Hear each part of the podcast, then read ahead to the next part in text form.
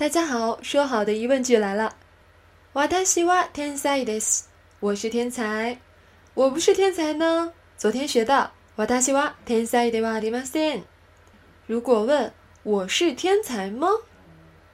私は天才ですが，就是 des 的后面加了一个が，就变成了疑问句。挺容易的吧？比昨天的否定句更容易呢。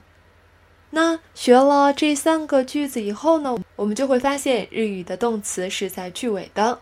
嗯，this de wa de ma sen this ga，这是日语的一个特征哦，要记住了。以后我们用其他的动词也会遇到这个问题。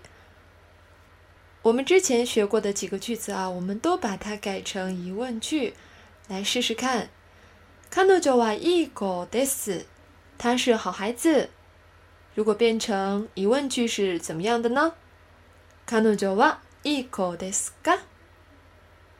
还有おじいちゃんは先生です。爷爷是老师。おじいちゃんは先生ですか？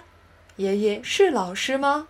嗯，掌握了这三个句子，我们也就记住了 why this 句型的疑问句。